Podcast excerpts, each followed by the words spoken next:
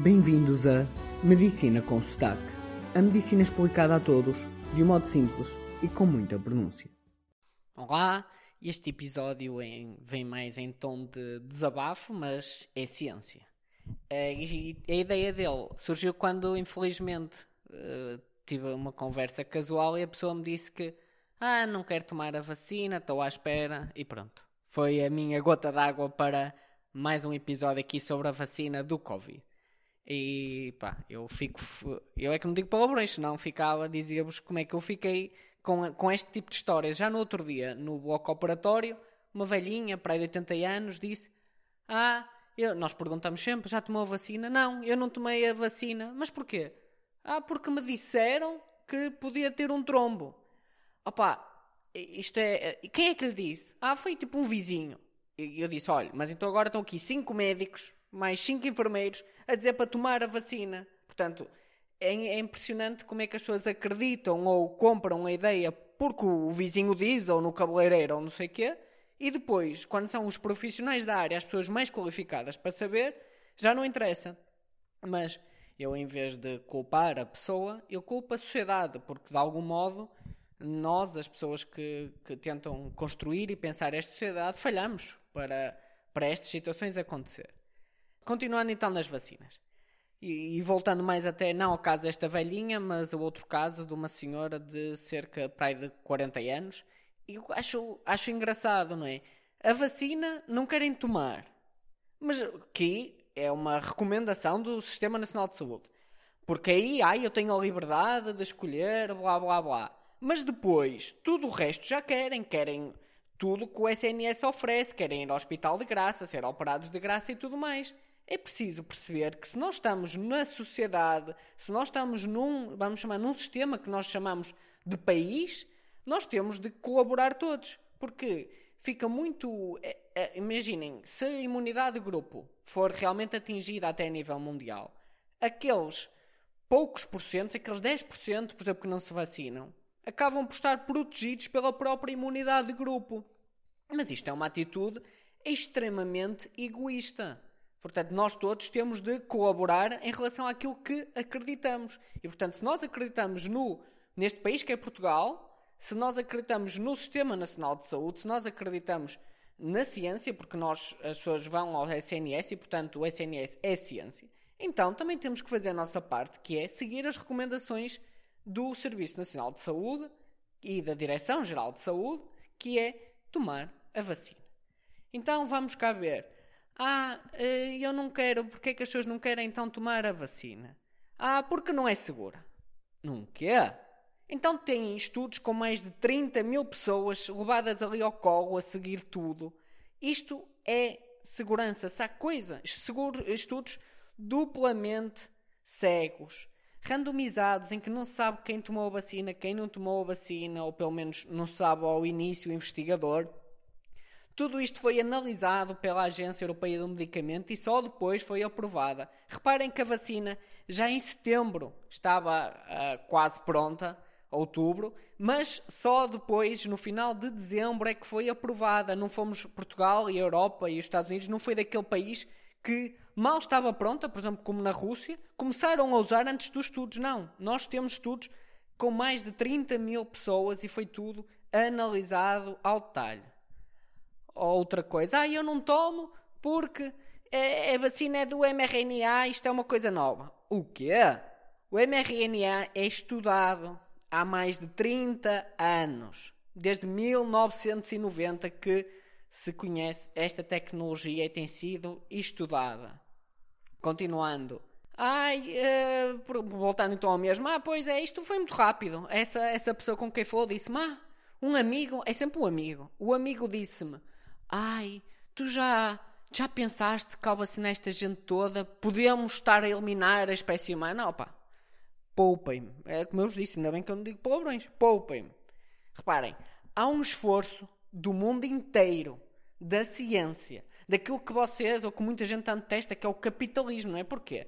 A economia parar, nós estamos todos fechados. O que é que aconteceu? Houve um grande investimento para que esta vacina fosse dada, fosse criada, para todos nós, o mundo inteiro, pudéssemos circular, a economia pudesse continuar e pudéssemos viver a nossa liberdade. Portanto, um esforço do mundo inteiro e de repente, aí é muito rápido. Opa, quando houve um esforço também da ciência para criar uma, uma bomba nuclear, infelizmente, aconteceu. Portanto, quando se junta a ciência a trabalhar e o mundo inteiro a trabalhar para o mesmo, no mesmo sentido, e que é a liberdade da espécie humana, só temos que agradecer por realmente sermos tão bons e tão eficazes. Portanto, ainda bem que a vacina foi criada rápido. Mas, porquê que também foi criada rápida? O vírus já era mais ou menos conhecido, o SARS já existia, não era o Covid-19, era o outro, mas já existia, está bem? Portanto, a própria velocidade em identificar o vírus e sequenciar foi mais rápido porque existe tecnologia que todos os anos é usada e avançada para identificar os tipos de vírus. Mais, a vacina da papeira, que ninguém fala, que não foi uma doença que mata aí o mundo todo, demorou 4 anos. Mais, a vacina da Zika tinha demorado cerca de 7 meses a ser desenvolvida e provavelmente iria estar pronta. O que aconteceu foi que a epidemia do, do Zika foi controlada. E não esquecer que foi em países não, por exemplo, da Europa, ou Estados Unidos, a Austrália, mas sim em países mais como aconteceu no Brasil ou às vezes em África. Por isso, é normal que quando todos os, grandes, os países mais desenvolvidos do mundo estão todos a sofrer de uma doença, que investam imenso. E se calhar devíamos era pensar porque é que não, não há, porque é que há doenças que ainda não têm vacinas, provavelmente porque essas doenças não existem tão prevalentemente nos países desenvolvidos e, portanto, os países desenvolvidos não apostam tanto no desenvolvimento de vacinas, como se costuma dizer, pimenta no rabo dos outros para mim é refresco. Não se esqueçam também que a vacina da gripe é mudada todos os anos, não é? De ano para ano se muda o tipo da estirpe do vírus da gripe e ninguém se chateia com isto. E agora vamos então ao plano B, vamos entrar no caminho dos negacionistas da, da, da vacina que apregoam a liberdade. Então qual é a hipótese? A hipótese é a morte, não é? A morte ou as consequências do, do Covid. E depois, quem ficar consequências apanhar o Covid, ai ai, agora já quero o SNS com ventiladores infinitos e já quero ter a liberdade de poder ficar num ventilador, nos cuidados intensivos, ter fisioterapia para reabilitação, fisioterapia respiratória para me ajudar depois com o meu meio pulmão que eu perdi e consultas de neurologia porque a minha cabeça depois não vai ser a mesma, e depois a segurança social, porque eh, vou ter que ficar de baixa, e depois com uma incapacidade também quero ainda receber mais segurança social, e etc. Então qual é a hipótese? Vamos ver. Peste negra matou 75 a 200 milhões de pessoas e estamos a falar em cerca de 1350, numa altura que a população mundial era muito menor que agora. Isto equivaleu a matar cerca de 50% de toda a população da Europa. Era isto que vocês queriam então. Já, já que a vacina foi muito rápida, vamos deixar o Covid matar tudo. Ou então a gripe espanhola, que foi de um vírus, do influenza, o vírus da gripe, matou entre 20 a 100 milhões de pessoas. Alguns estudos dizem que cerca de 5% da população morreu. Isto em 1918, 1920. Era isto que queriam? Que 5% da população morresse?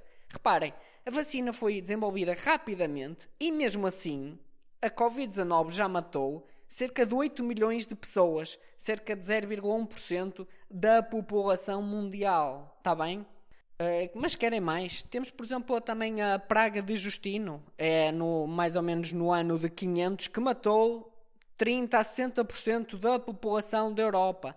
E querem, querem saber, quer esta praga de Justino, quer a peste negra, terá sido pela mesma, mesma bactéria, a Yersinia pestis.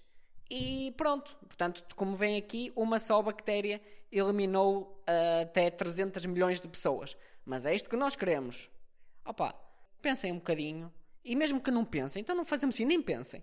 Deixem decidir. Os médicos, as pessoas da ciência, são as pessoas mais capacitadas para tomar estas decisões. A Organização Mundial de Saúde os Serviços Nacionais de Saúde são tudo entidades nacionais ou internacionais com elevado grau de independência, isenção e o que querem é o melhor para o mundo, para a humanidade. Portanto, se as recomendações são tomar a vacina, vocês devem tomar a vacina. Nem que o vosso a prima da vizinha que está lá no cabeleireiro diga que não devem tomar. Obrigado.